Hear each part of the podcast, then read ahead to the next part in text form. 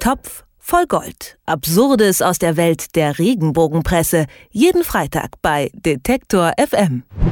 Der Klatschpresse ist ja bekanntlich kein Leid zu tragisch, um nicht damit hausieren zu gehen. Und besonders alles aus dem Hause Schumacher interessiert brennend, vor allem seit seinem Skiunfall im Dezember 2013. Dieses Mal weiß die Regenbogenpresse angeblich von einer Krebstragödie bei Schumachers.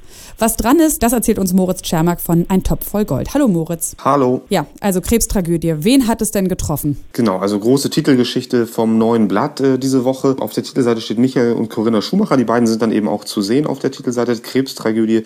Wieder müssen sie Abschied nehmen. Und wenn man dann Seite 6 und 7 im Heft aufschlägt, wird relativ schnell klar, naja, also es sind jetzt nicht die beiden, ist ja auch logisch, die sollen ja auch angeblich Abschied nehmen müssen. Es geht um einen Onkel von Michael Schumacher. Der ist wohl tatsächlich an Krebs gestorben, jetzt vergangenen Monat. Und das ist dann eben genug für das neue Blatt, da eine große Titelgeschichte draus zu machen. Also es ist schon das nähere familiäre Umfeld, aber natürlich eine Person, die jetzt nicht so wahnsinnig im Fokus der Öffentlichkeit steht. Trotzdem reicht es eben durch die Verbindung zu Michael Schumacher, daraus eine große Titelgeschichte zu machen. Aus deiner Beobachtung gibt es irgendwelche Geschichten aus dem Kosmos Schumacher, die nicht taugen, erzählt zu werden? Weil mein Eindruck ist, wenn ich das alleine google oder beziehungsweise bei einer Suchmaschine nach Schumacher suche, dann werden mir wirklich jeden Tag, eigentlich auch in den Newsseiten, immer mindestens fünf verschiedene Artikel angezeigt. Und das, obwohl ja dann eigentlich, wenn man dann dahinter steigt, man oft merkt, so richtig, was Neues oder was wahnsinnig Erzählenswertes ist gar nicht dabei. Nö, da kann ich dir überhaupt nicht widersprechen. da sind wir völlig einer Meinung. Also es ist natürlich tatsächlich so, dass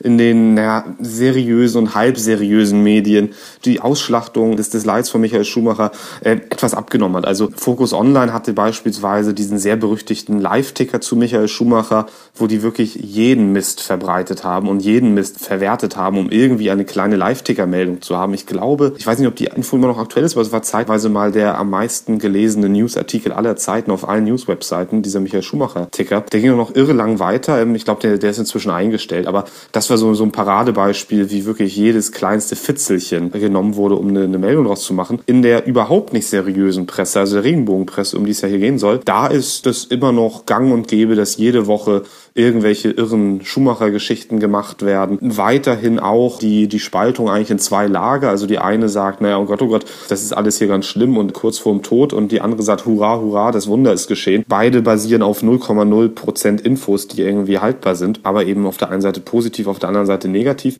Na, und da reicht es dann eben auch, wenn eben eine wirklich nicht prominente Person aus dem Umfeld von Michael Schumacher nun leider gestorben ist, da dann eben auch wieder eine große Geschichte draus zu machen. Gab es denn irgendeine besondere Beziehung von Michael Schumacher zu seinem Onkel? Ist das vielleicht noch so ein Dreh- und Angelpunkt? Ja, das schon. Zumindest schreibt das neue Blatt es so. Der Onkel hat wohl die Kartbahn im Heimatort von Michael Schumacher, die er dann ja, die er in seinem Namen betrieben wurde und ich glaube auch noch wird, so geleitet. Das war dann eben aufgrund der Erkrankung dann irgendwann nicht mehr möglich. Trotzdem reicht das eigentlich natürlich nicht, um jetzt irgendwie den Angehörigen von diesem Onkel ja auch diese große Titelgeschichte von Latz zu knallen. Die stecken sehr wahrscheinlich immer noch in der Trauer um den Verlust dieses Menschen und müssen es jetzt eben aushalten, dass so ein Heft, das ja doch eine ganz ordentliche Auflage hat und überall in Deutschland in den Kiosken liegt, sein Leid und seine Tragödie da irgendwie ausschlachtet. Das, das finde ich schon, schon relativ problematisch, weil es eben einfach keine Person ist, die sich jetzt bewusst in die Öffentlichkeit gedrängt hat. Aber dazu auch gleich meine Frage. Muss die Familie Schumacher das wirklich aushalten? Also weißt du, ob äh, die jemals versucht haben, rechtliche Schritte gegen die Regenbogenpresse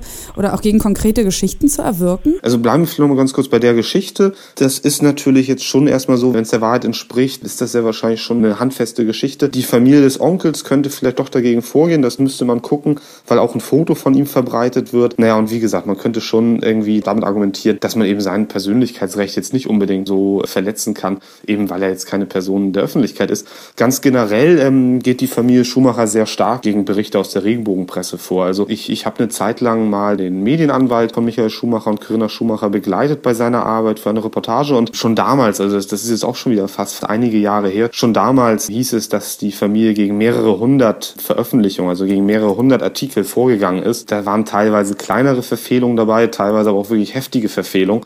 Und da sind sie schon sehr hinterher, irgendwie zu versuchen, diesen ganzen Schund und diesen ganzen Mist doch noch einzufangen. Aber wenn man jetzt jede Woche doch nochmal dann in einen Kiosk geht und ins Regal schaut, da sieht man, das juckt die Regenbogenredaktion irgendwie dann doch nicht so richtig. Also jede Woche wieder neue irre Geschichten. Und deswegen heißt es weiterhin rauf aufs Leid. Jetzt aktuell geht es um eine Krebstragödie im Hause Schumacher. Und Moritz Czermak von Ein Topf voll Gold hat uns erklärt, was dahinter steckt. Vielen Dank, Moritz. Ich danke auch.